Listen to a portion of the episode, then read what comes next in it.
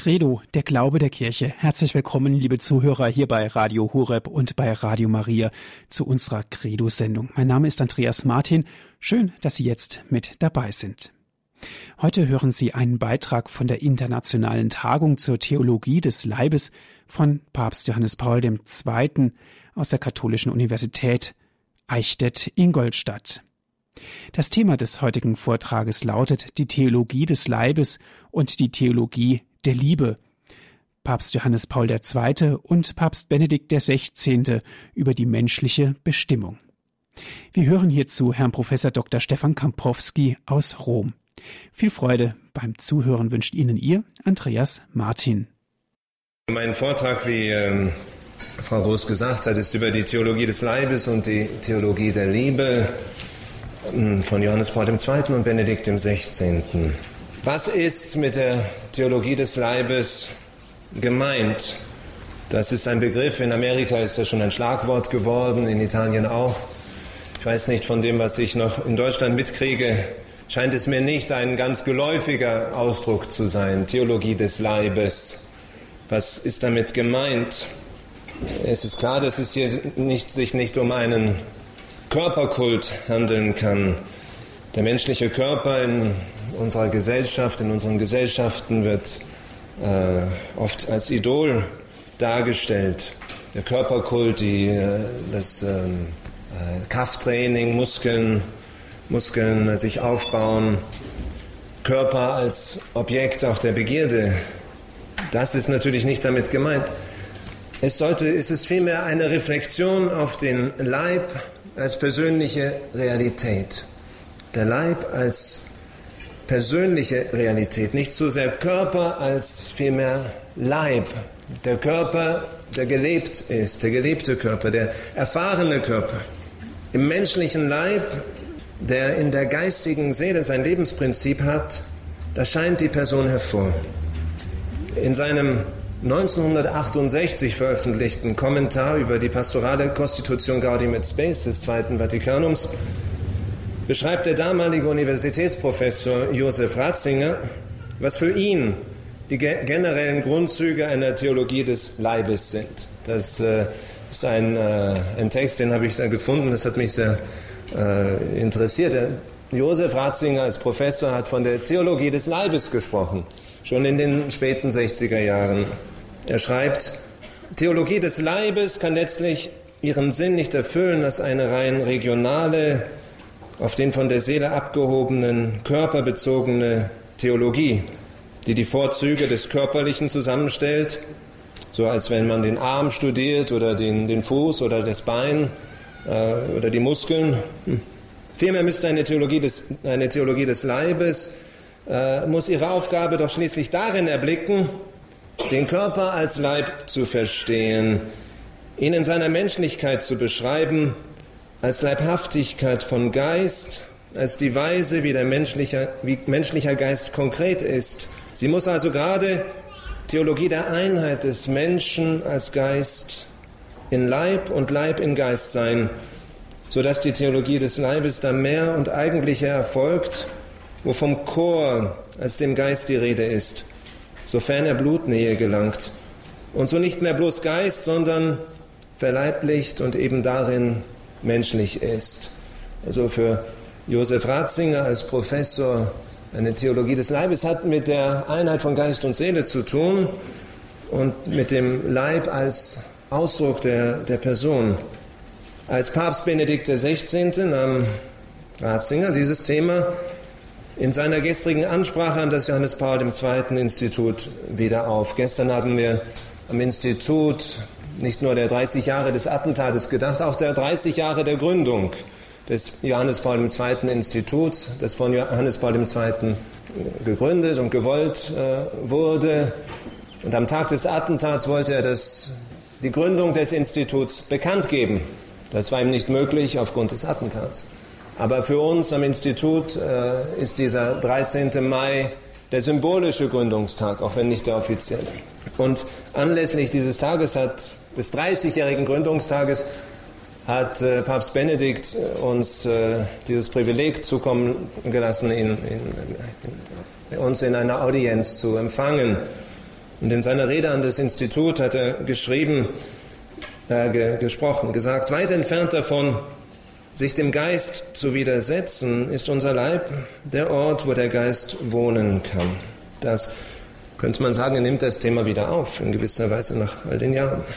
Also somit ist eine Voraussetzung einer Theologie des Leibes, einer Theologie also, die dem Leib eine theologische Relevanz zuschreibt, die unverbrüchliche Einheit der geistigen Seele und des Leibes. Der Mensch ist, wie es Gaudium et Spes ausdrückt, corpore et anima unus, in Leib und Seele einer. Unser Leib ist daher nichts Akzidentielles, Zufälliges, Objektivierbares, sondern personale Realität. Das ähm, ist ganz offensichtlich. Natürlich, äh, warum ist das wichtig, das zu sagen? Auf der einen Seite ist es ganz offensichtlich, diese geistselige Einheit. Wenn ich, äh, wenn ich umherlaufe und ich, ich trete jemandem auf den Fuß, dann äh, schreit er Aua und dann fragt er mich, warum hast du mich getreten? Und dann sage ich, ich habe ja nicht dich getreten, sondern nur deinen Fuß. Ja, das das wäre ja dumm, Dummheit. Natürlich, äh, wenn ich auf jemandes Fuß trete, dann trete ich auf ihn. Dann berühre ich ihn, dann äh, ist er affe, äh, affiziert berührt. Aber so offensichtlich das auch scheint, praktisch gesehen sind wir oft, äh, äh, oft sind wir praktische Dualisten, wie wir mit unserem Leib umgehen. Dass wir den Leib behandeln, praktisch behandeln, als sei unser Leib ein Objekt, etwas uns Äußerliches. Zum Beispiel oftmals, wie soll ich sagen, sagen wir, okay, ich müsste, eigentlich abnehmen, ich, äh, ich, äh, ich lasse mir einen kleinen Bauch wachsen, also was mache ich? Gut, esse ich weniger. Eine Sache. Und da ist der Leib dann auch Subjekt der Handlung. Das ist, ich bin es im Leib, der abnimmt, indem ich weniger esse und mir gewisse Dinge äh, nicht mehr zukommen lasse, mich gewisser Dinge entsage. Oder man könnte sagen, okay, ich muss abnehmen, also nehme ich eine Pille, eine Abnehmpille, ein Wundermittel, das mir den Appetit nimmt oder das mich einfach so wunder, auf wunderbare Weise äh, die, die Kilos verlieren lässt. In diesem Sinne schon behandle ich meinen Leib als Objekt, als wäre ich gar nicht so vereint mit mir, meinem Leib. Als wäre mein Leib etwas anderes als ich. Und äh, hier sagt Johannes Paul II. und hier sagt auch äh, Josef Ratzinger, Benedikt XVI., das Zweite Vatikanum. Nein, die Person ist gegenwärtig im Leib. Der Leib ist Person, es ist Personleib. Der Leib lässt die Person hervorscheinen. Und tatsächlich spricht Johannes Paul II. in seinen Mittwochskatechesen vom Leib als Ursakrament. Der Leib, das ist ein Zitat, wurde geschaffen, um das von Ewigkeit her in Gott verborgene Geheimnis der Wahrheit und der Liebe in die sichtbare Wirklichkeit der Welt zu übertragen und zu Zeichen dieses Geheimnisses zu sein. Der Leib ist Zeichen des Geheimnisses der Wahrheit und der Liebe Gottes. Das ist ein, äh, eine starke Aussage. Mein Leib, ihr Leib, euer Leib, dein Leib.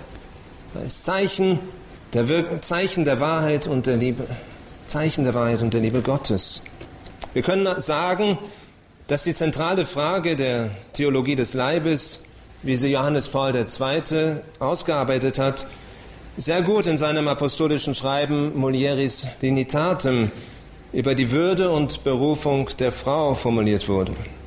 Johannes Paul II. schreibt, es geht darum, den Grund und die Folgen der Entscheidung des Schöpfers zu verstehen, dass der Mensch immer nur als Frau oder als Mann existiert. Was hat Gott sich dabei gedacht? Den Menschen als Mann oder Frau zu schaffen. Warum hat er nicht noch was Drittes dazwischen geschaffen oder einfach den Menschen als ein Neutrum. Was ist der Grund? In anderen Worten, was ist der Grund der, der Geschlechterdifferenz, des Geschlechterunterschieds? Was, was für Bedeutung hat der, die Unterscheidung der Geschlechter im Plan Gottes mit dem Menschen? Da die Leiblichkeit integraler Bestandteil der menschlichen Person ist, hat auch die Geschlechtlichkeit, die den Leib als Ganzen bis hinein in jede einzelne Zelle bestimmt, personale Bedeutung. In einer seiner ersten Mittwochskatechesen über äh, die äh, menschliche Liebe im Plan Gottes spricht Johannes Paul II. Von der Theologie des Leibes als einer Theologie der Geschlechtlichkeit oder einer Theologie der Männlichkeit und der Weiblichkeit. In der Tatsache der menschlichen Geschlechtlichkeit, ja, in der Tatsache der menschlichen Geschlechtlichkeit selbst einen äh, Locus Theologicus zu sehen, einen Ort von theologischer Relevanz. Dies ist wohl ein grundlegender, fundamentaler Beitrag, auch eine gewisse äh, Neuigkeit oder äh, Frische, auch ein frischer Beitrag Johannes Pauls II. Menschliche Geschlechtlichkeit, Geschlechtlichkeit hat theologische Relevanz. Was ist diese Relevanz der Geschlechtlichkeit, auf die Johannes Paul II. so besteht? Hier ist sogleich eine weitere Neuigkeit. Er sieht die menschliche Geschlechtlichkeit verbunden mit der Gottesebenbildlichkeit des Menschen. Und hier ist es ganz wichtig, das richtig zu verstehen. Er hat damit nicht vor, Geschlechtlichkeit in Gott einzuführen. Es geht vielmehr um dies. So wie Gott in seinem innersten Wesen ein Geheimnis der Reziprozität, der Gegenseitigkeit und der Liebe ist, ein Geheimnis des sich Verschenkens, sich ganz Verschenkens und sich ganz Empfangens, so ist auch der Mensch zur Liebe berufen. Eine Berufung, die in der Differenziertheit der Geschlechter ihren leiblichen und auch ganz personalen Ausdruck findet. Natürlich müssen wir sofort sagen, dass traditionell gesehen die äh, Theologie das Ebenbild Gottes in der Vernunft sah. Die Vernunft des Menschen, Vernünftigkeit des Menschen, Vernunftbegabung, das ist es, wo traditionell gesehen die Theologie das Ebenbild Gottes gesehen hat. Und ähm, Johannes Paul II. bestätigt dies durchaus, er bekräftigt dies. Doch dann fügt er hinzu, in Mulieris Dignitatem, Person sein nach dem Abbild Gottes, das ist auch Existenz in Beziehung, in Beziehung zum anderen Ich. Für Johannes Paul II. hat der menschliche Leib in Zitat, in seiner ursprünglichen Männlichkeit und Weiblichkeit von Anbeginn einen, und jetzt gebe ich Ihnen drei Adjektive, die Sie sich auswählen können, äh, ehelichen, bräutlichen oder hochzeitlichen Charakter. Äh, das war vor vielleicht zehn Jahren oder so, hatte mich ein Verlag, der, der Einsilden Verlag, gefragt, ob ich nicht äh, Kardinal Skolas äh, Buch, das Mystero Nuziale ins Deutsche übersetzen könnte. Und ähm, ich habe einmal angefangen, so ein paar Paragraphen zu übersetzen, aber mein, meine Verzweiflung war schon am Titel. Mystero Nuziale, was sage ich? Hochzeitlich oder ehelich oder bräutlich? Und äh, ich meine, es wurde mittlerweile ins Deutsche übersetzt. Alle Achtung für den, äh, äh, für den Übersetzer. Ich hatte mich dann doch lieber. Gut, ich musste auch ein Doktorat schreiben und äh, in dem Sinne habe ich das dann zur Seite gelegt. Aber ähm, es ist, äh, da ist gleich eine Schwierigkeit. Wie heißt es jetzt? In Übersetzung. Wie heißt es jetzt? Äh, hochzeitlich? Ich meine hochzeitlich. Hochzeitliches Geheimnis.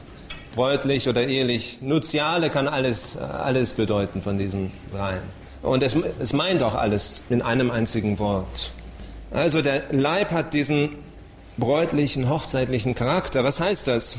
Wir, wir, stoßen uns im Deutschen schon an den, an den Adjektiven. Was soll das bräutlicher Charakter des Leibes? Denkt sich da so, äh, jemand kommt im weißen Gewand an, äh, als, als Braut. Nein, äh, also der Gedanke, dass hier, sagen wir, Mann oder Frau dabei sind, sich einander zu geben, als, als Braut und Bräutigam, könnte auch sagen, ein Bräutigam-Mischer, eine Bräutigam-Mischer-Charakter. Äh, also nicht nur, es geht nicht nur um die Braut, auch um den Bräutigam. Also, dass hier zwei sind, die einander schenken wollen. Oder ehelich, dass hier zwei sind, die sich einander schon geschenkt haben. Hochzeitlich hat noch diesen Charakter der Feierlichkeit, dass, hier, dass man hier wirklich feiert, dass es eine Hochzeit ist, eine hohe Zeit, in der wir feiern, dass zwei sich einander schenken. Und das ist die Bedeutung, die der Leib hat. Nuziale ein Fest, ein sich schenken, ein sich geschenkt haben, ein sich schenken wollen. Mit anderen Worten, der Leib, das ist wieder Johannes Paul II., kann also die Liebe ausdrücken, durch die der Mensch als Person zum Geschenk wird und so den tiefen Sinn des eigenen Seins und der eigenen Existenz erfüllt. Was die Gottes Ebenbildlichkeit des Menschen anbelangt, so sei noch ein kurzer Blick auf die Tradition erlaubt, um die Kontinuität Johannes Paul II. mit dieser aufzuzeigen. Es ist sehr interessant, sich eine Stelle bei Thomas von Aquin anzuschauen, wo dieser sich fragt, wer wohl mehr im Abbild Gottes geschaffen wurde, die Engel oder der Mensch? Was ist es? Sind es die Engel oder, oder die Menschen, die mehr im Abbild Gottes geschaffen wurden? Ja oder nein? Der Mensch? Gut, der, der, wie würde der heilige Thomas, wie antwortet der heilige Thomas gewöhnlich? Einige von euch, die Theologie studieren. Lassen wir, müssen, wir müssen jetzt eine Unterscheidung treffen. Man muss unterscheiden. Das macht er auch hier, das macht er sehr gerne. Ab und zu oder auch, ja gut, ab und zu sagt er auch ja oder nein. Aber oftmals sagt er auch, wir müssen Unterscheidungen treffen. Und hier sagt er, wir müssen unterscheiden.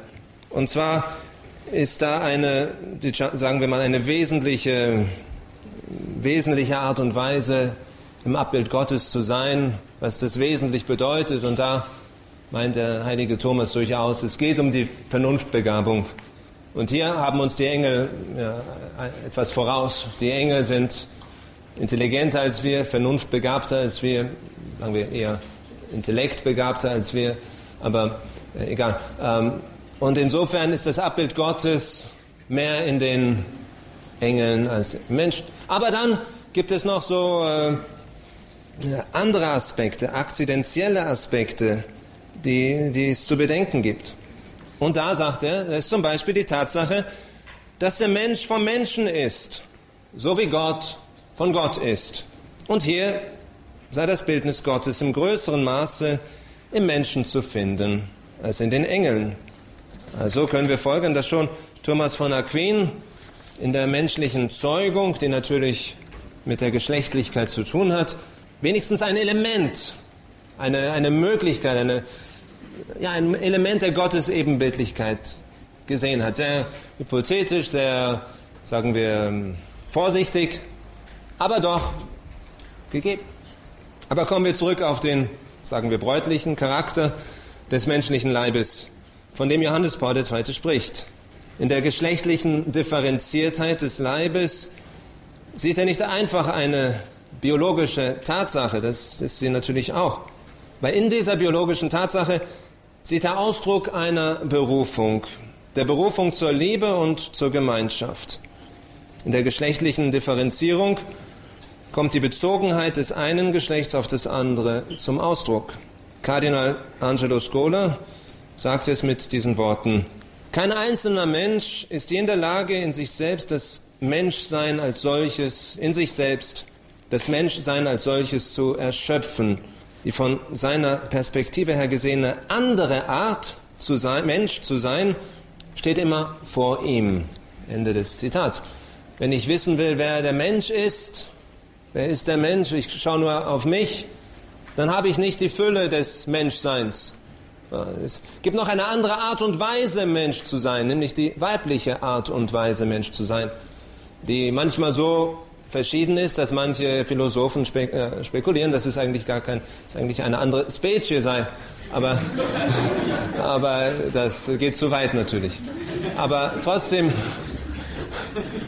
es ist eine Differenziertheit hier im Menschsein, im Menschsein selbst, in der menschlichen Natur gibt es eine ganz wesentliche Differenziertheit. Zwei verschiedene Arten und Weisen, Mensch zu sein. Die männliche Art und die weibliche Art. Und ähm, also in mir selbst erfülle ich nicht alles, was es heißt, Mensch zu sein. Als Individuum, als Mann, aber auch ein anderes Individuum als Frau. Um Mensch, was der Mensch ist, zu wissen, muss ich beide kennen. Muss ich Mann und Frau kennen. In seiner eigenen Terminologie beschreibt Johannes Paul II die wesentliche Bezogenheit des Mannes und auf die Frau und der Frau auf den Mann hin, diese Bezogenheit mit dem Ausdruck ursprüngliche Einsamkeit. In seiner Reflexion über den Schöpfungsbericht in Genesis schreibt er über die Einsamkeit Adams, der bis zur Erschaffung Evas keine Hilfe hatte, die ihm entsprach. Und dass eben diese Einsamkeit, Zitat, Entdeckung der für die Person charakteristische Transzendenz, Transzendenz sei. Öffnung und Erwartung einer personalen Gemeinschaft. Adam, bevor Eva äh, geschaffen wurde, hat die ganzen äh, Tiere mit Namen benannt, hat gesucht, hat, äh, gut, hat aber niemanden gefunden, nichts gefunden, niemanden gefunden, der ihm entsprach. Er fand keine Hilfe, die ihm entsprach. Er konnte nicht in personale Gemeinschaft eintreten mit dem Känguru oder mit dem Zebra oder dem Löwen. Es, war, äh, es gab keine Hilfe, die ihm entsprach. Was, was meint der biblische Text hier oder was meint Johannes Paul II., dass der biblische Text meint? Das ist noch, ich bin jetzt kein äh, Bibelwissenschaftler und das ähm, sind wir einfach vorsichtig, was, was Johannes Paul II. meint, was der Text meint. Für ihn meint der Text ganz sicher nicht, dass äh, Adam einfach keine Gehilfin fand, die ihm die äh, Wäsche wusch, äh, die ihm für ihn gekocht hat. Im Lastentrag, es hätte vielleicht auch ein, äh, nicht ein, für Lasten tragen kann man, findet man einen Esel, zum, für, findet verschiedene Tiere, die vieles können. Aber es ging um etwas ganz viel mehr Fundamentales. Es ging nicht einfach um eine Gehilfin, Haushaltsgehilfin oder so. Es ging um eine Gehilfin im Menschsein, die ihm half, Mensch zu sein, Hilfe im Menschsein. Das heißt, seine personale Existenz äh, zu ergreifen, zu erkennen, eine personale Existenz, die bedeutet, in Beziehung zu sein. Das ist ein Kennzeichen einer personalen Existenz, dass sie in Beziehung ist mit anderen Personen. Menschliche Existenz ist Existenz für eine Tatsache, von der die ursprüngliche Einsamkeit Adams Zeugnis gibt. Insofern sich der Mensch, es ist ein Zitat, insofern sich der Mensch in seiner ursprünglichen Einsamkeit gewissermaßen bereits in dieser Beziehung befand. Will heißen, schon bevor Eva geschaffen wurde, war Adam ein, We ein, ein Wesen, das in Beziehung steht, ein Wesen, das seine Existenz für hat eine Existenz für Eva, die noch gar nicht geschaffen wurde. Und dies, das merkt er darin, dass er eben keine Hilfe fand, die ihm entsprach. Dass er einsam war. Diese Einsamkeit, dieser Schmerz, die diese Einsamkeit enthielt, äh, der gibt Ausdruck der Tatsache, dass der Mensch für den anderen geschaffen wurde. Selbst vor der Schöpfung des anderen. Es ist in der Gemeinschaft der Personen, dass der Mensch ganz zu sich kommt. Gemeinschaft der Personen, Gemeinschaft der Personen in Liebe. Sprechen wir doch jetzt etwas, äh, jetzt haben wir etwas gesprochen, was heißt Theologie des Leibes? Was ist die Bedeutung? Einige, einige wenige Begriffe, Hauptbegriffe haben wir erläutert überlegen wir etwas äh, zusammen über die Liebe. Wenn wir sagen, die Berufung des Menschen, die uns die Theologie des Leibes äh, äh, zeigt, ist die Berufung zur Liebe. Was ist denn die Liebe? In seinem apostolischen Schreiben Familiaris Consortio, dessen 30-jähriges Jubiläum wir dieses Jahr feiern, schreibt Johannes Paul II. Gott hat den Menschen nach seinem Bild und Gleichnis erschaffen den er aus Liebe ins Dasein gerufen hat, berief er gleichzeitig zur Liebe. Gott ist Liebe und lebt in sich selbst ein Geheimnis personaler Liebesgemeinschaft. Indem er den Menschen nach seinem Bild erschafft und ständig im Dasein erhält, prägt Gott der Menschennatur des Mannes und der Frau die Berufung und daher auch die Fähigkeit und die Verantwortung zur Liebe und Gemeinschaft ein. Die Liebe ist demnach die grundlegende und naturgemäße Berufung jedes Menschen. Die Liebe, der Mensch wurde aus Liebe, aus Liebe. Warum hat Gott mich geschaffen? Aus Liebe, weil er mich lieben wollte. Aus Liebe. Was ist meine Berufung? Ich, der aus Liebe geschaffen wurde, bin berufen zur Liebe. Das ist, das ist die Antwort auf die fundamentale Frage, die sich jeder Mensch bewusst oder unbewusst stellt, die er vielleicht verdrängen kann, die es aber gar nicht so leicht fällt zu verdrängen, die ihn nie gänzlich loslässt. Es ist die Frage, warum lebe ich? Warum? Warum lebe ich? Wofür lebe ich? Hat mein Leben einen Sinn? Woher komme ich? Wohin gehe ich? Welchen Sinn hat mein Leben? Ich erinnere mich, als ich äh, der, noch im Gymnasium war, hatte ich einen, einen sehr guten Freund. Äh, zu einem gewissen Zeitpunkt hatte ich, hat mein Leben sich etwas geändert. Hatte ich eine, habe ich auf diese Frage, welchen Sinn hat mein Leben, eine, das erste Mal eine Antwort bekommen. Dass, dass Gott für mich wichtig wurde, dass Jesus für mich wichtig wurde. Und dass ich da den Sinn meines Lebens gesehen habe. Und mein Freund war ganz verstört. Der sagte, was machst du? Jetzt bist du verrückt geworden, durchgeknallt. Und ich sagte aber, hör mal, das ist doch ganz wichtig, ich bin so froh. Das war meine, meine schwierigste Frage. Wofür lebe ich? Was ist der Sinn meines Lebens? Schon als, als Teenager wäre ich fast daran verzweifelt. Und dann habe ich eine Antwort bekommen. Mein Freund sagte nur, du bist ja verrückt. Und dann sage ich, aber was ist denn der Sinn des Lebens für dich? Und er sagte nur, aber Stefan, diese Frage darfst du dir nicht stellen. Du darfst sie dir nicht stellen. Es gibt nämlich keine Antwort. Und wenn du sie dir stellst und du findest keine Antwort, dann wirst du wirklich verrückt. Da, damit kannst du nicht umgehen. Das Beste ist, die Frage nicht zu stellen. Und er hat sie also bewusst nicht gestellt. Warum lebe ich? Keine Antwort. Ich lebe einfach. Jeden Tag. Ich entscheide mich, gewisse Dinge zu wollen. Warum will ich, was ich will? Weiß ich nicht. Ich will es einfach. Aber das ist nicht, äh, ich muss mich geradezu bemühen, um das aufrechtzuerhalten. Jedem von uns stellt sich diese Frage zu einem gewissen Zeitpunkt, nach gewissen Ereignissen. Oder einfach ganz normal, weil wir einmal fünf Minuten Stille haben und äh, einfach nur einmal nachdenken. Der Mensch versucht, sich alle möglichen Antworten zu geben. Der Sinn meines Lebens. Gut, sich die Frage zu stellen heißt noch nicht die richtige Antwort zu geben, aber ist immerhin schon mal ein Schritt. Okay, ja, schon mal ein erster Schritt. Aber es gibt viele falsche Antworten. Menschen sagen, der Reichtum, warum lebe ich? Um Millionär zu werden oder heute schon Milliardär, Millionär sind fast alle, ne? Milliardär, äh, Milliardär zu werden, um äh, Ruhm zu haben, um Taten zu vollbringen, die in die Geschichtsbücher eingehen. Wie Achilles, der, der hat ein kurzes Leben vorgezogen, kurzes Leben voller Ruhm, hat es, hat es vorgezogen einem langen Leben, das einfach nur langweilig ist. Und er hat es geschafft. Er ist in allen Geschichtsbüchern.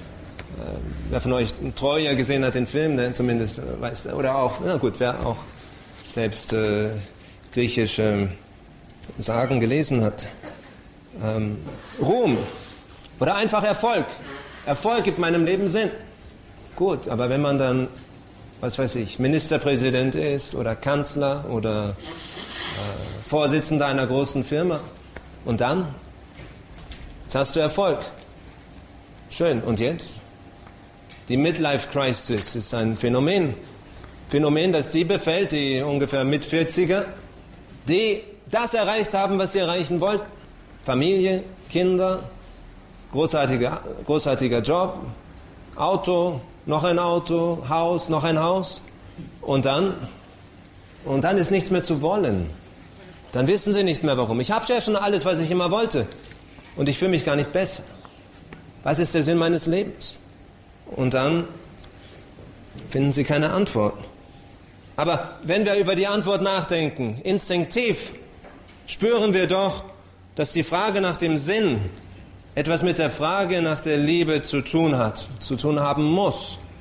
Wenn einfach nur, weiß ich nicht, einen Tag und ich denke, ich hatte einen Tag, wo alles schief ging. Ich hatte keinen Erfolg, habe mich blamiert, alles ging schief. Okay. Und dann kommt ein Anruf von jemandem, der mich liebt. Der sagt einfach nur, oder sie sagt einfach nur ein gutes Wort und äh, ermutigt mich. Einfach nur, ein, einfach nur ein Anruf. Sie denkt an mich, er denkt an mich. Und schon schaut alles ganz anders aus.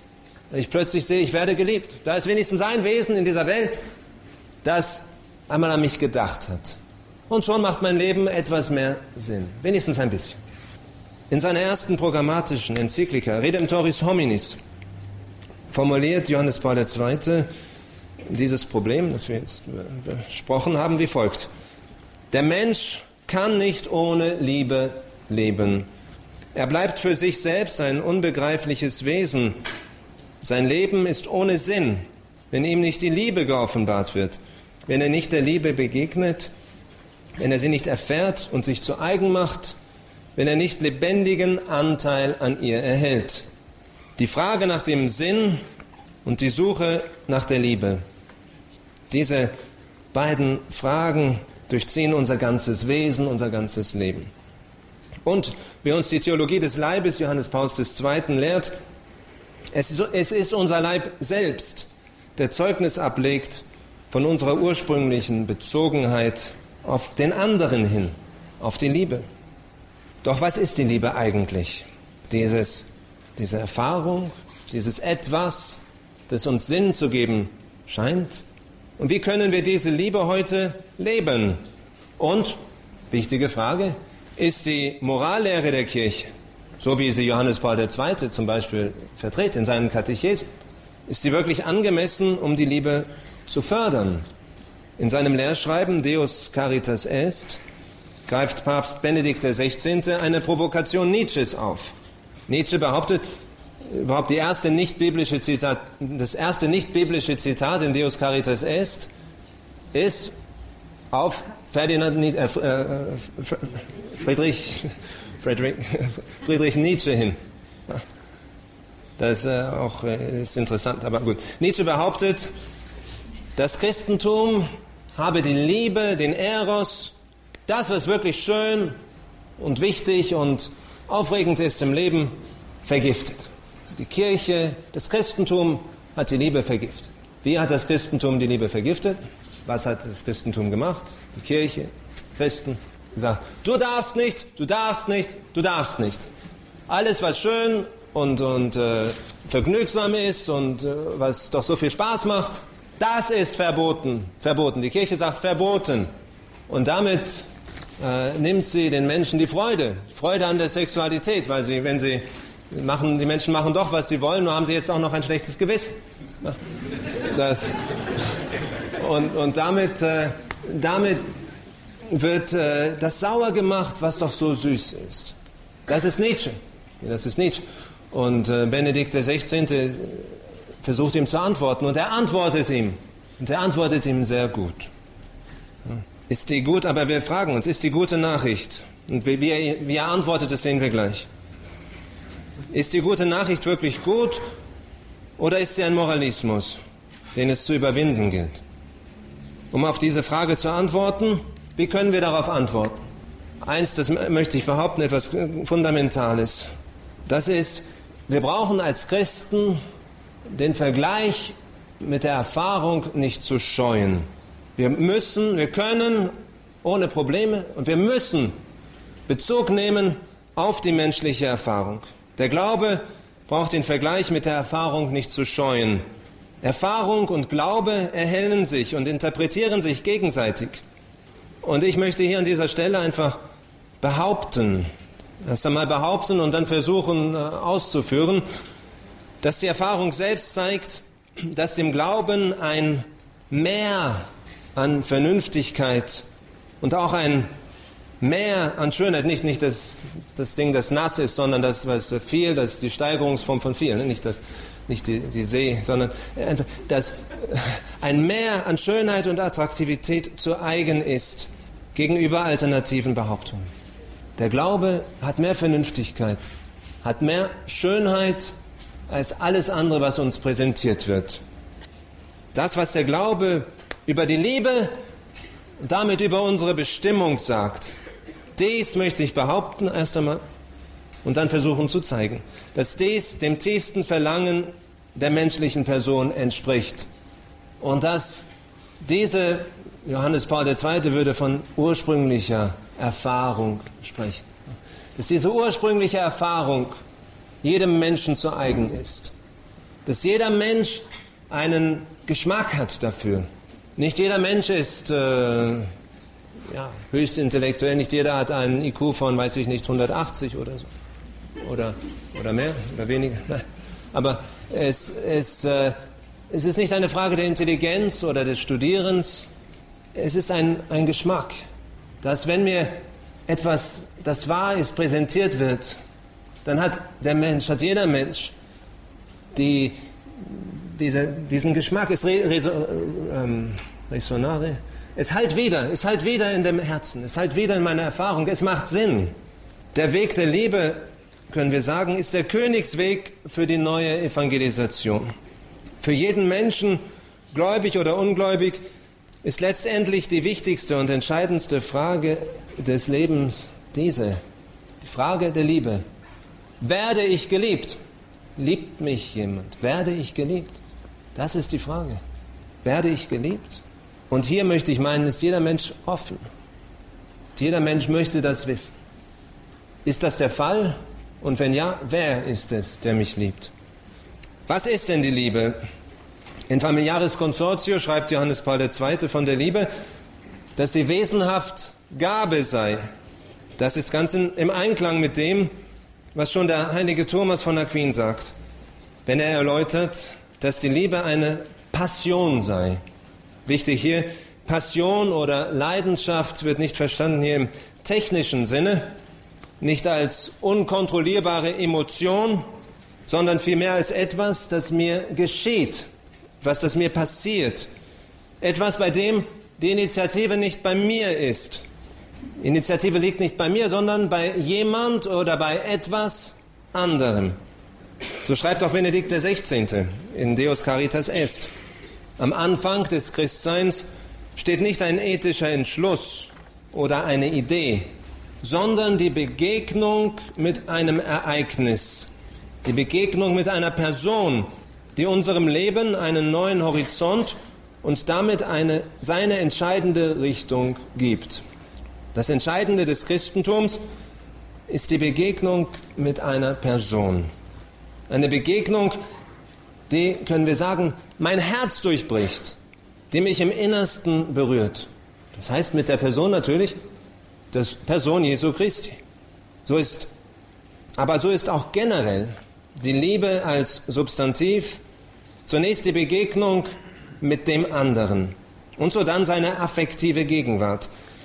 Ich trage den anderen, der mir begegnet ist, zunächst einmal in meinem Herzen, in meinem Affekt, schon bevor ich mit ihm, in, mit ihm oder ihr in einer reellen Einheit lebe.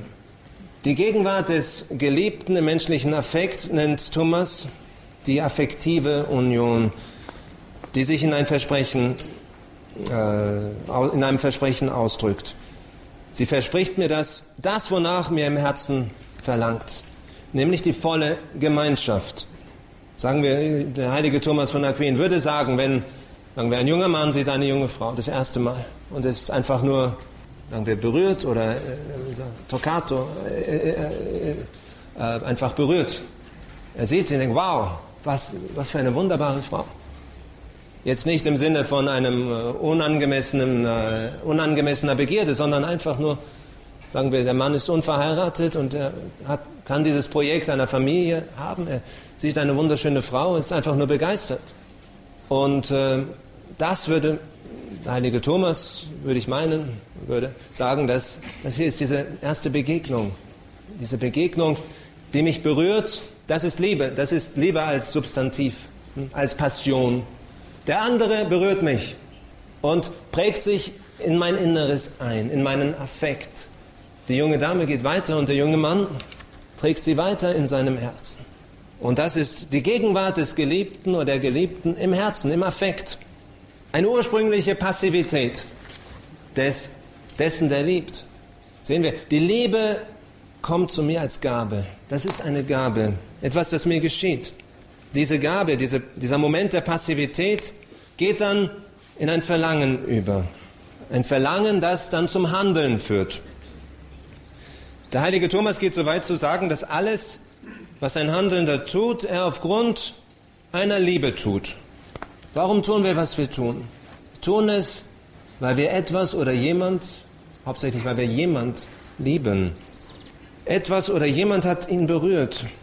Wir handeln, weil wir lieben. Und wir leben, warum leben wir?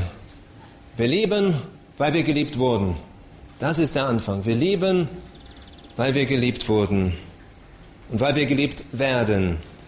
Deshalb kann Benedikt schreiben, die Liebe ist nun dadurch dass Gott uns zuerst geliebt hat, nicht mehr nur ein Gebot, sondern Antwort auf das Geschenk des Geliebtseins mit dem Gott uns entgegengeht. Dass Gott Liebe ist, das haben wir schon häufig gehört.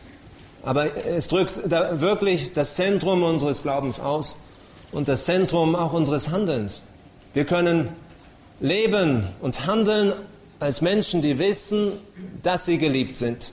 Und somit ist unser eigenes äh, Lieben nicht unsere, unsere Kraft, unsere Entscheidung, unseres uns zusammenreißen, unsere Liebe, unser Lieben als Verb, das Tätigkeitswort. Das ist Antwort. Antwort auf die Liebe, die uns zuerst geschenkt wurde. Die uns zuerst geschenkt wurde, zum Beispiel in unserer Schöpfung, in Gott uns geschaffen hat. Gott ist unser Schöpfer. Unsere erste Passivität, fundamentale Passivität, wir wurden geschaffen. Daran sehen wir, dass Gott uns geliebt hat und uns liebt. Unserem Handeln geht eine Verheißung der Erfüllung voraus. Eine, die Erfüllung in der Gemeinschaft mit dem anderen. Bevor Liebe, äh, die Liebe ist eine Gabe, die ursprüngliche Gabe. Was verheißt uns die Liebe? Die Liebe verheißt uns Gemeinschaft. Gemeinschaft mit dem, der uns liebt und den wir lieben. Wir brauchen nur an unsere Beziehungen zu denken, unsere, unsere Freundschaften. Die Bande der Freundschaft und der Liebe, die uns mit, mit anderen verbinden, diese Bande erwachsen nicht aus einer Entscheidung, dass ich sage, jetzt will ich dein Freund sein. Du willst mein Freund sein. So, so geht das gewöhnlich nicht. Die Freundschaft ist ein Geschenk. Sie, äh, ein Geschenk, das uns zum Staunen und zum, zum Staunen bringt und äh, zur Dankbarkeit bringt. Lieben als Tätigkeitswort ist das Resultat der Liebe, die uns berührt hat. Der heilige Thomas definiert das Lieben als Verb mit dem anderen Gutes wollen. Diese Bewegung hat zwei Objekte. Sie gilt dem Geliebten und dem Guten, das wir für ihn wollen. Das Maß der Wahrheit unseres Lebens besteht darin, dass das, was wir für den anderen wollen, in Wahrheit für ihn gut ist.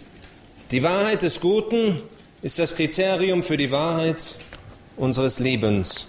Im Leben ist immer ein Bezug auf die Person des anderen und das Gute wird immer gewollt aus der Perspektive der Liebe für, den anderen.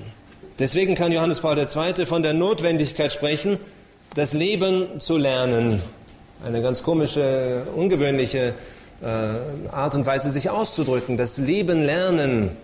Warum müssen wir lieben lernen? Max Scheler sagt, und er sagt auch ganz richtig, der Mensch ist ein ens amens, ein lebendes Wesen. Wir leben doch ganz spontan. Der heilige Thomas sagt, alles, was jemand tut, das tut er aus Liebe.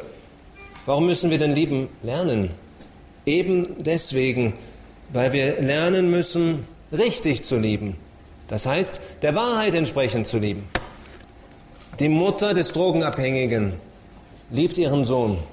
Spontan, ungemein, äh, ohne, sie muss sich nicht sagen, ich will meinen Sohn lieben. Sie liebt ihn. Was sie aber lernen muss, ist ihn richtig zu lieben. Zum Beispiel zu wollen, dass er freikommt von der Droge und zu tun, was dafür nötig ist. Ihm kein Bargeld zu geben zum Beispiel. Oder ihm sicher keine Drogen zu kaufen, auch wenn er sie darum bittet. Ja, das ist nicht spontan, sondern das muss gelernt werden. Das direkte Objekt der Liebe ist immer die Person des anderen. Wir lieben die Dinge, die wir begehren, letztendlich nur in Bezug auf die Person, die wir lieben. Josef Pieper sagt einmal, jemanden zu lieben bedeutet ihm zu sagen, es ist gut, dass du bist, es ist gut, dass du auf der Welt bist. In der Gegenwart der anderen Person beschränkt sich diese Bestätigung nicht auf die speziellen Eigenschaften des Geliebten, die auch in anderen Personen zu finden wären. In diesem Falle wäre ja der Geliebte austauschbar. Ich liebe dich, weil du so intelligent bist. Na gut, finde ich jemand anderes, der auch intelligent ist. Wenn ich sage, ich liebe dich, dann meine ich dich als Person, als nicht austauschbar, auch wenn andere vielleicht genauso intelligent oder genauso schön sind. Es ist vielmehr so, dass die Erfahrung, Bezug auf die Erfahrung, die uns sagt, es ist gut, dass du bist, sich immer auf die Person in ihrer unwiederholbaren Einzigartigkeit bezieht. Und hier die Frage der, sagen wir, des Moralischen, der, moralische Aspekt der Liebe. Die Liebe, das Ereignis, die das Ereignis einer Begegnung ist, erschöpft sich nicht im ersten magischen Moment, im Erstaunen darüber, dass der andere zu mir passt, dass der andere mich auch mag, dass wir zueinander passen. Benedikt zeigt auf, dass Liebe eines Wachstums und einer Reinigung bedarf, sodass die Begegnung zu ihrer letztendlichen Bestimmung findet, zu ihrer Erfüllung. Er warnt vor einem ästhetischen Verständnis der Liebe, das die Notwendigkeit der moralischen Verpflichtung in der Liebe vermeiden möchte. Zum Beispiel sind wir zeitliche Wesen. Um sich voll verwirklichen zu können, muss sich unsere Liebe in unsere menschliche Zeitlichkeit einfügen, in die menschliche Geschichtlichkeit, ins Konkrete der Gesellschaft. Unsere Liebe ist etwas, an dem wir geduldig arbeiten müssen. So schreibt Benedikt XVI. in Deus Caritas Est. Reinigung und Reifung sind nötig, die auch über die Straße des Verzichts führen. Das ist nicht Absage an den Eros, nicht seine Vergiftung, sondern seine Heilung zu seiner wirklichen Größe hin. Hier öffnet sich die moralische Perspektive der Liebe, deren Schicksal unserer Freiheit anvertraut ist. Die Moralität der Liebe bedeutet, über unsere Beziehung zu wachen. So wird verständlich, wie Liebe auch ein Gebot sein kann.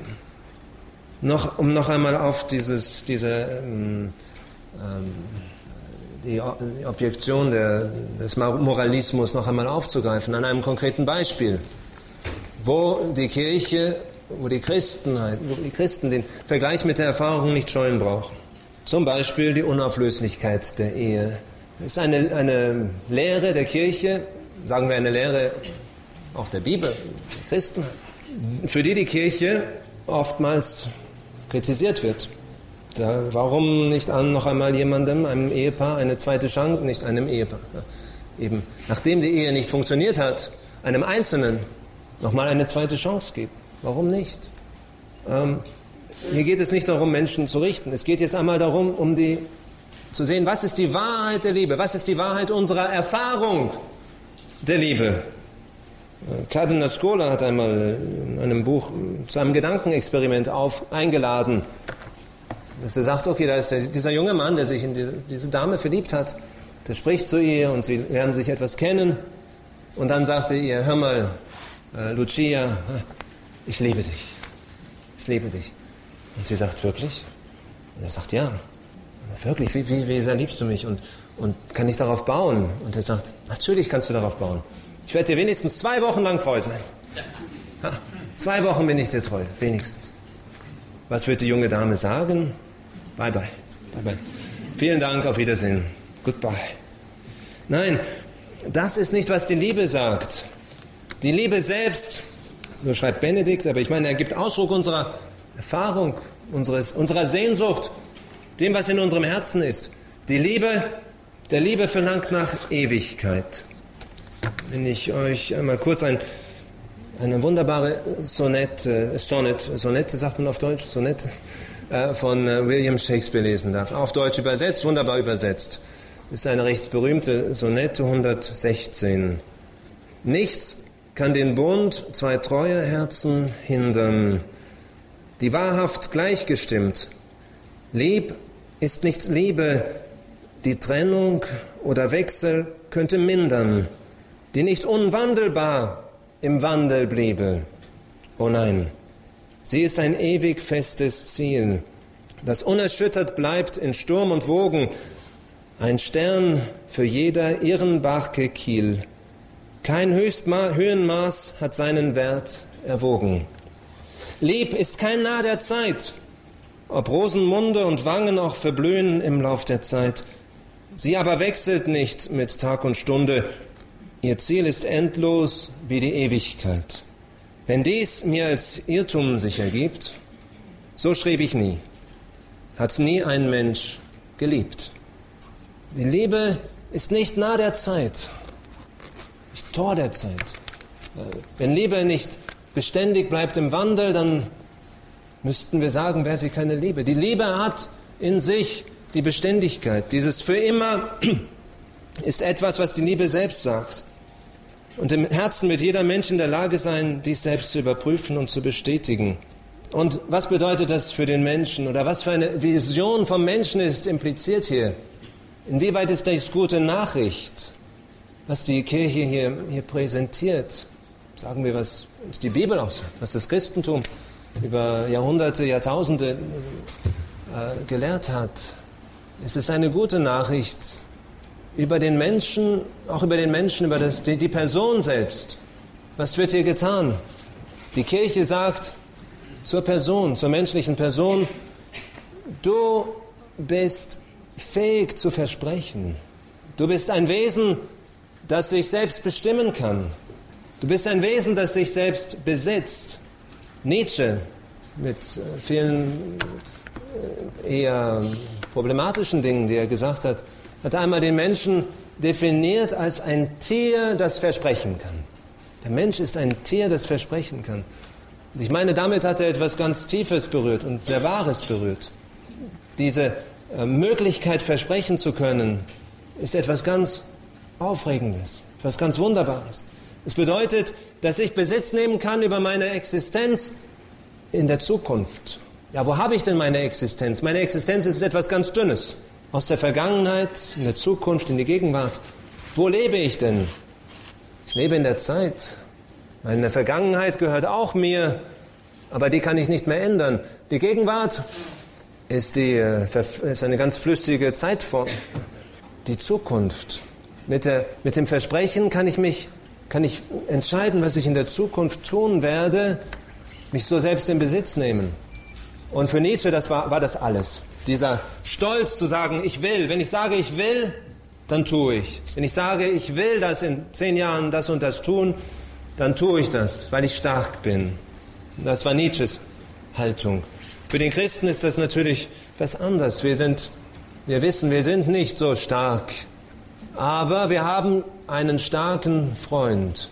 Wir haben einen starken Freund, der uns beisteht, wir, von dem wir abhängig sind. Und so ist unser Versprechen nicht in ernster Linie eine Selbstdarstellung, sondern wir versprechen, warum? Damit wir in Beziehung treten können. Das Versprechen ist eine Art, in Beziehung zu treten. Wie können wir ohne Versprechen in Beziehung treten? Wie können wir zusammenleben, ohne jemals zu versprechen? Wenn jetzt die Kongressleitung sagt, wir beginnen um 2 Uhr und ihr kommt alle um 2 Uhr und um, um, um 3 Uhr ist noch niemand hier, Versprechen gebrochen. Was, was würdet ihr sagen? Aber nein, die, Ver, die Veranstaltung hat natürlich, die Veranstaltungsleitung hat das Versprechen gehalten. Wir sind um 2 Uhr hier, wir haben angefangen. Somit können wir unsere gemeinsamen Handlungen koordinieren, in Gemeinschaft leben, was am Ende heißt, gemeinsam zu handeln. Also, wir können versprechen. Dann noch etwas, die Liebe, und dann versuche ich so bald wie möglich ja, Schluss zu machen, ich verspreche. Die, die Liebe, äh, also die Liebe, die sich, mit der sich die Eheleute einander schenken, diese Liebe verlangt von sich selbst nach einem definitiven sich einander anvertrauen. Hier Objekt des Versprechens sind nicht irgendwelche Objekte, sondern sind zwei Personen, die sich einander versprechen. Das kann kein Experiment sein. Der andere ist kein bloßes Konsumgut, das ich mal eben so ausprobieren könnte. Und dann ist die Liebe fruchtbar. Und es ist die Fruchtbarkeit, die konkrete, sagen wir jetzt einmal, die konkrete Fruchtbarkeit im Kind, die die Unauflöslichkeit der Ehe ganz konkret bestätigt und zum Ausdruck bringt. Ein Mann und eine Frau, die gemeinsam ein Kind haben, sind in alle Ewigkeit miteinander verbunden. Niemand kann diesen Bund mehr auflösen, sie selbst nicht, selbst wenn sie noch jemand anderes heiraten. Sie sind verbunden in ihrem Kind, das eine unsterbliche Seele hat, das für immer sein wird, immer für immer Ausdruck, Resultat der Union der Eltern. Das Kind ist gerade dieser Ausdruck der Unauflösbarkeit der Ehe. Johannes Paul II. schreibt, während sich die Eheleute einander schenken, schenken sie über sich selbst hinaus die Wirklichkeit des Kindes. Lebender Widerschein ihrer Liebe, bleibendes Zeichen ihrer ehelichen Gemeinschaft, lebendige und unauflösliche Einheit ihres Vater- und Mutterseins. Und natürlich sind wir zur Fruchtbarkeit berufen in verschiedenen Weisen. Äh, nicht alle sind, nicht alle haben Kinder. Einige, einige sind zur Jungfräulichkeit berufen. Andere ähm, äh, haben nicht geheiratet, sie hätten gerne geheiratet, hätten gerne eine Familie oder sind geheiratet, konnten keine Kinder haben. Viele äh, Umstände. Aber alle Menschen sind zur Fruchtbarkeit berufen. Aber schauen wir einen Augenblick auf die Fruchtbarkeit des Kindes in der Familie. Kind als Frucht der Liebe zwischen Mann und Frau. Es ist in der Familie, dass sich die Beziehungen bilden, die die Person konstituieren. Daher ist die Familie und die Frage der Sexualität der Kirche so wichtig. Wie Benedikt XVI. in seiner gestrigen Ansprache sagte, der Leib spricht zu uns über den Ursprung, den wir uns nicht gegeben haben. Mein eigener Leib spricht zu mir darüber, dass ich nicht am Ursprung meines eigenen Lebens bin. Ich habe mein Leben erhalten. Dazu reicht es einfach mal auf meinen Bauchnabel zu schauen, zum Beispiel. Ein ganz konkretes Zeichen davon, dass meine Existenz gewiss, von meinen Eltern kommt. Und dann glauben wir auch als Christen natürlich, dass, dass wir einen zweifachen Ursprung haben, dass die menschliche Seele direkt von Gott kreiert wird, geschaffen wird. Insofern habe ich mein Leben erhalten von Gott, dem Schöpfer und von meinen Eltern. Und dieser Bauchnabel ist ein Zeichen meiner konstitutiven Verbundenheit mit meinen Eltern. Es ist im Leib, dass ich berufen bin, und es ist dann, also mein Leib spricht zu mir über meine Tatsache, dass ich Kind, Sohn bin oder Tochter. Dann ist es im Leib, dass ich berufen bin, mich zu verschenken in einer bleibenden, unwiderruflichen Bindung als Ehemann, als Ehefrau. Ich erkenne meine Berufung als jemandes Ehemann oder jemandes Ehefrau zu werden und somit eine weitere konstitutive Beziehung zu errichten. Es ist im Leib so dann, dass ich Vater oder Mutter werde. Also äh, auch dies sind fundamentale Beziehungen, die mich definieren als der, der ich bin. Wenn mich jemand fragt, wer bist du? Was sage ich gewöhnlich? Was sagen wir gewöhnlich? Sohn der und der Eltern. Mann, Freund, Verlobter dieser, dieser Frau. Vater dieser Kinder. Äh, es sind diese Beziehungen, die mich äh, konstituieren, als, als wer ich bin, die meine Identität mir geben. Ja, ich wollte noch etwas über Jungfräulichkeit sagen, aber vielleicht sollte ich jetzt äh, dann aufhören. Ich werde äh, mit ein, noch einmal eine, mit dem Zitat von Benedikt im 16., das er uns gestern, äh, aus dem Vortrag, den er uns gestern gehalten hat, äh, das enden. Moment, eigentlich ist es nur noch eine Seite. Entschuldigung. Gut, also es ist Benedikt XVI. sagte gestern, es ist in der Familie, dass der Mensch sein, sein Bezogensein entdeckt. Dass er entdeckt, dass er nicht ein autonomes Individuum, das ist, das sich selbst verwirklicht, sondern dass er Sohn oder Tochter, Ehemann oder Ehefrau, Vater oder Mutter ist.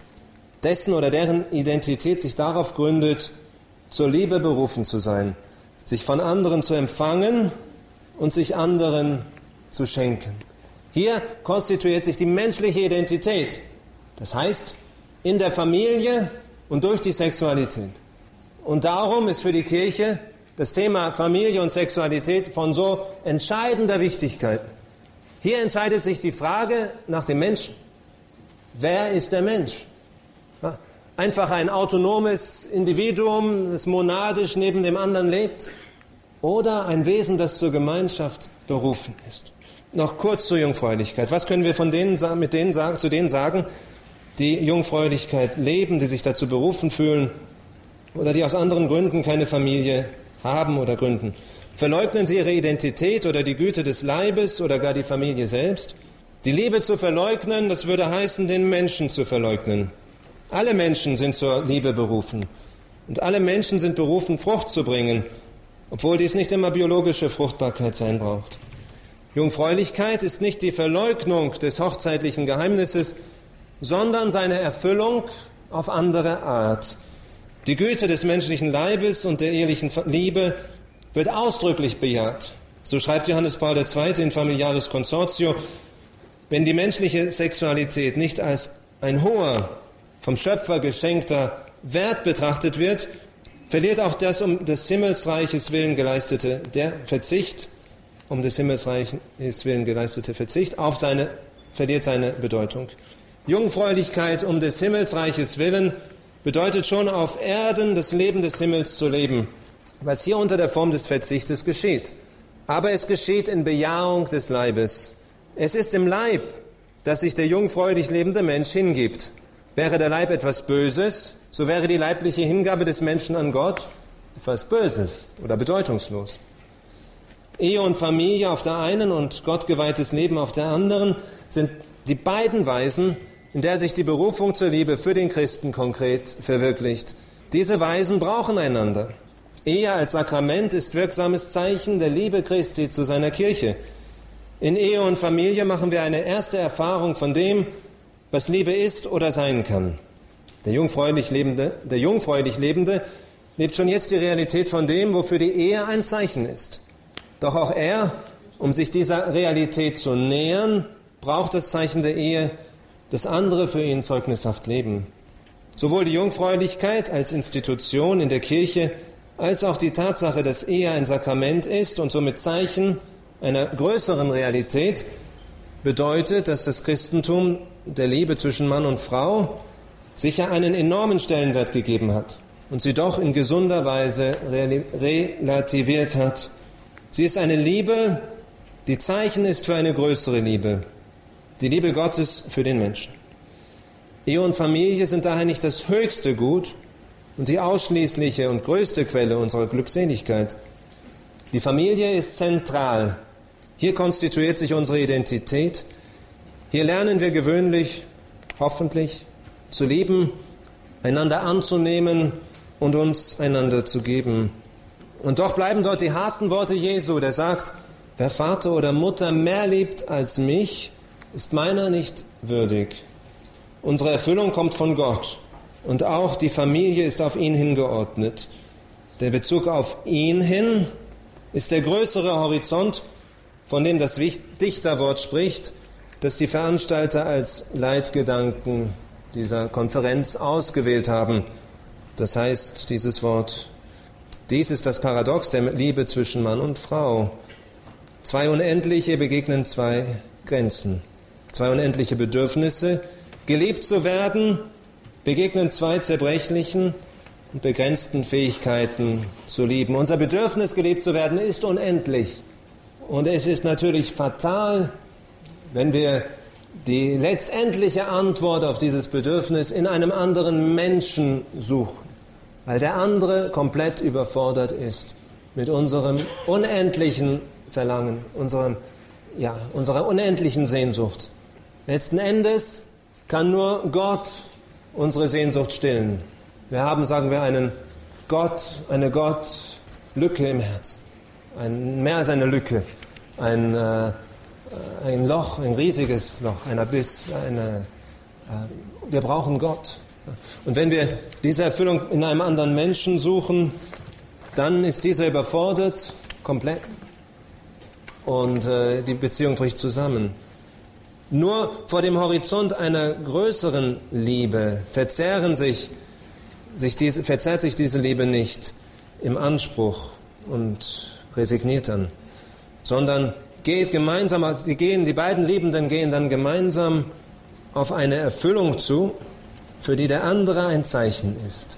Der andere, der andere Mensch, der Ehepartner, der Freund, der andere Mensch ist für mich ein Zeichen äh, der größeren Liebe Gottes.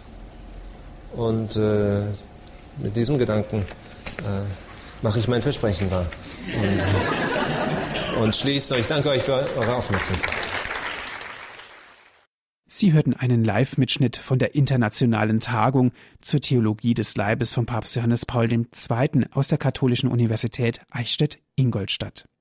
Liebe Zuhörer, wenn Sie gerne diesen Vortrag noch einmal hören möchten, er wurde für Sie aufgezeichnet, rufen Sie an unseren CD-Dienst unter der Telefonnummer 08323 9675120. Noch einmal die Telefonnummer von unserem CD-Dienst. Das ist die 08323 9675120. Und wenn Sie von außerhalb Deutschlands anrufen, bitte vorab die 0049 vorwählen, dann weiter mit der 8323 9675120. Oder schauen Sie vorbei auf unserer Internetseite www.horeb.org. Das ist unsere Internetadresse www.horeb.org. Dort gibt es die Sendung zum Download auf Ihren Computer und Sie können dann jederzeit gerne die Sendung noch einmal hören. Ich wünsche Ihnen noch viel Freude im weiteren Programm hier bei Radio Horeb, darf mich verabschieden. Alles Gute und gottesreichen Segen wünscht Ihnen Ihr Andreas Martin.